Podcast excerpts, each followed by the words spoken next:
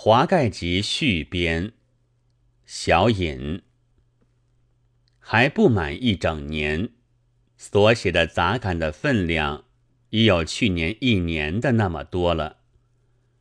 秋来住在海边，目前只见云水，听到的多是风涛声，几乎和社会隔绝。如果环境没有改变，大概今年。不见得再有什么废话了吧？灯下无事，便将旧稿编辑起来，还预备复印，以供给要看我的杂感的主顾们。这里面所讲的，仍然并没有宇宙的奥义和人生的真谛，不过是将我所遇到的、所想到的、所要说的。一任他怎样浅薄，怎样偏激，有时便都用笔写了下来。说的自夸一点，就如悲喜时节的歌哭一般。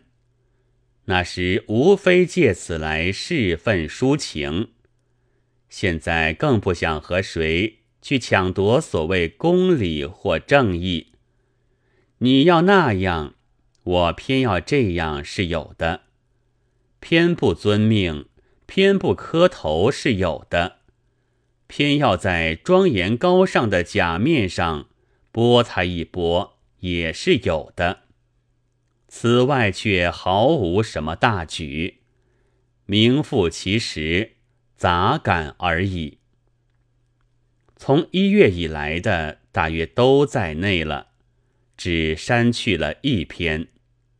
那是因为其中开列着许多人，未曾也不易辩证同意，所以不好擅自发表。